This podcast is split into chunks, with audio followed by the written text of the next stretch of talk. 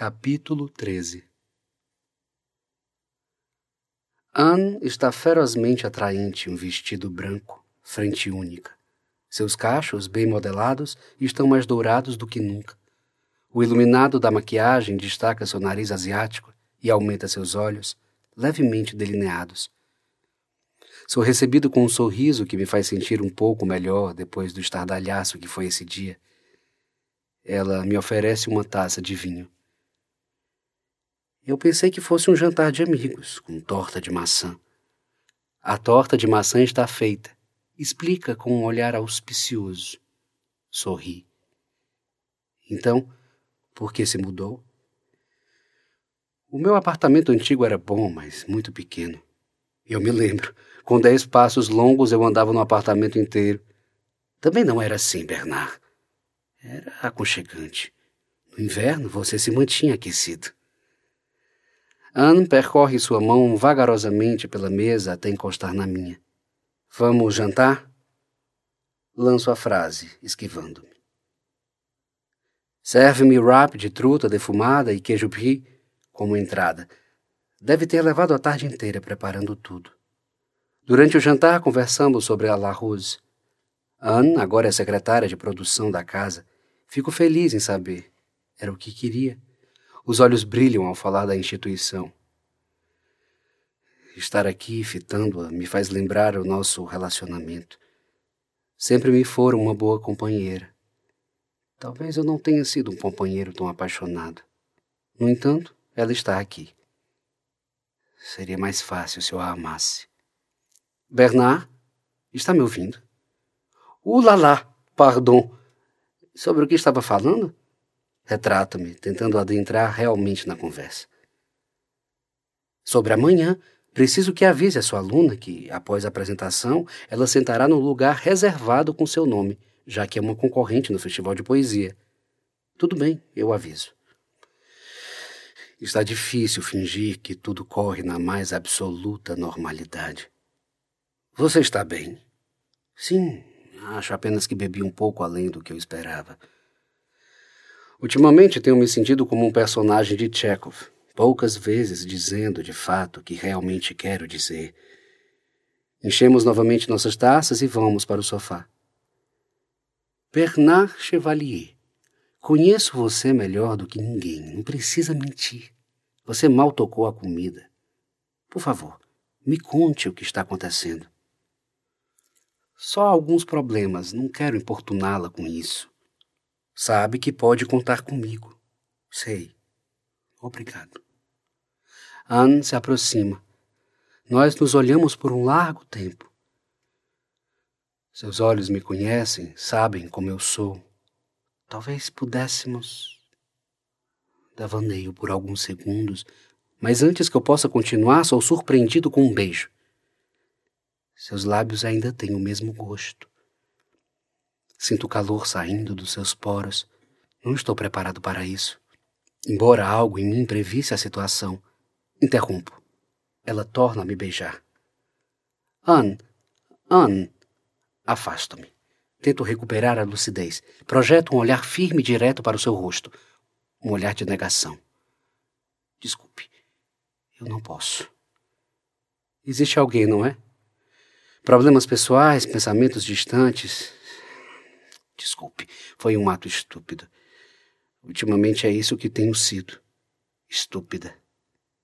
Não, por favor, não se sinta mal. Você sabe o quanto é especial para mim, o quanto eu o admiro. De que adianta ser especial, Bernard? De que adianta ter tua admiração? Eu nunca esqueci teu corpo, nosso amor. Sinto muito, eu não deveria ter vindo. Me perdoe se te induzi a criar alguma ilusão sobre nós. A última frase dita deveria ter sido pronunciada como um fato e não como uma possibilidade. Obviamente, aceitar o convite de Anne fora o suficiente para gerar alguma expectativa em seus sentimentos. Eu deveria ter dito: Me perdoe, eu te induzi a criar alguma ilusão sobre nós. A culpa é minha. Fui mais um fiel à cultura em que o homem deve ser imbecil com as mulheres na maior parte das ocasiões. Anne abre as cortinas da varanda sem delicadeza alguma, acende um cigarro e suga o máximo de fumaça possível em um único trago. perdoar? O fato de você não me amar? Bernard, não somos crianças. Eu sei exatamente quais são seus sentimentos por mim, mesmo assim eu insisti. Às vezes é bom acreditar nas ilusões. É melhor ter esperanças efêmeras do que colecionar vazios dentro do peito. Eu não acho que a ilusão seja algo de que devamos nos alimentar. A fumaça ganha espaço pela sala. Anne, por favor, não chore. Mantenho-me no meu lugar. Não gosto de ver ninguém chorando. Não sou bom em consolar pessoas. Nunca sei o que fazer nessas situações. Podemos nos ver amanhã? Acho que preciso ficar sozinha agora. Não gostaria de deixar você assim. Estou bem. Eu quero apenas dormir. Enxuga as lágrimas e apaga o cigarro. Caminho em sua direção e dou-lhe um abraço não correspondido. Era realmente o que faltava para acabar com a noite. Acuso-me de egoísta e tolo. Vim para esse jantar, ainda que inconscientemente buscando consolo. Não pensei nos sentimentos de Anne. Não tive nenhuma responsabilidade afetiva. Sinto raiva de mim mesmo por hoje, por tudo. Estou farto desse dia. Parece nunca acabar. Tem alguém aí? Sou eu, mamã. Respondo ao abrir a porta de casa. Você disse que não viria, filho. Mudei de ideia. Está tudo bem? Sim. Posso dormir aqui hoje? É claro, mon amour. Quer comer algo? Merci, mamã. Estou bem. Talvez devêssemos parar de perguntar por educação se está tudo bem toda vez que encontramos alguém, a menos que queiramos ouvir mentiras. Nada nunca está em sua completude bem. Há sempre algo por trás de um tudo bem. Perguntar se está tudo bem é um automatismo e não uma preocupação propriamente dita. Subo para o meu antigo quarto. Está exatamente do jeito que eu deixei. Um velho pôster de um cão andaluz, colado no verso da porta, instantaneamente me traz nostalgia. Foi bom crescer aqui. Retiro os sapatos e me despejo na cama, arrumado com a mesma colcha de cor abóbora de anos atrás. Uma torrente de desânimo recai sobre mim. Um rio esquecido, onde ninguém costuma nadar. Pedregulho de uma estrada abandonada. É assim que me sinto.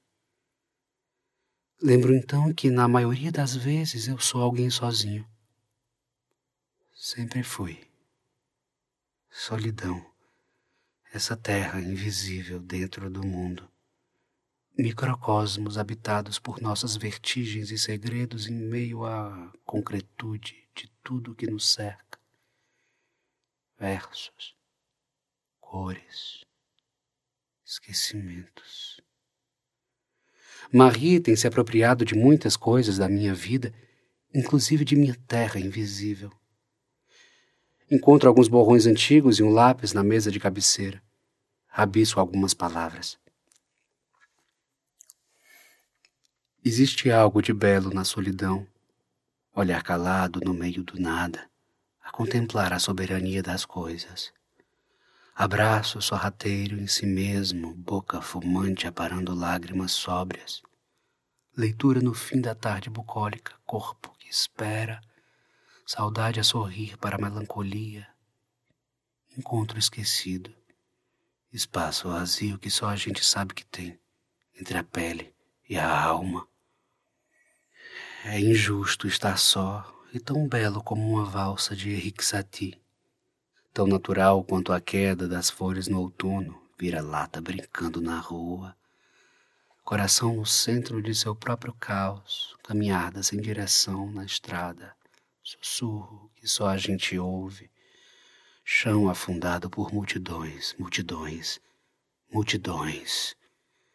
Sentir-se pisoteado por multidões, ou você mesmo pisoteá-las. Solidão, essa conversa consigo mesmo, invasão de não saberes no peito, nascimento, dor a que a gente se acostuma, uma boa noite de sono, terreno baldio dentro de casa, dentro de mim, dentro dos outros. Alívio de ter paz. Mão que acena para ninguém, um milhão de mundos em um só. Solidão, a parte mais verdadeira da gente.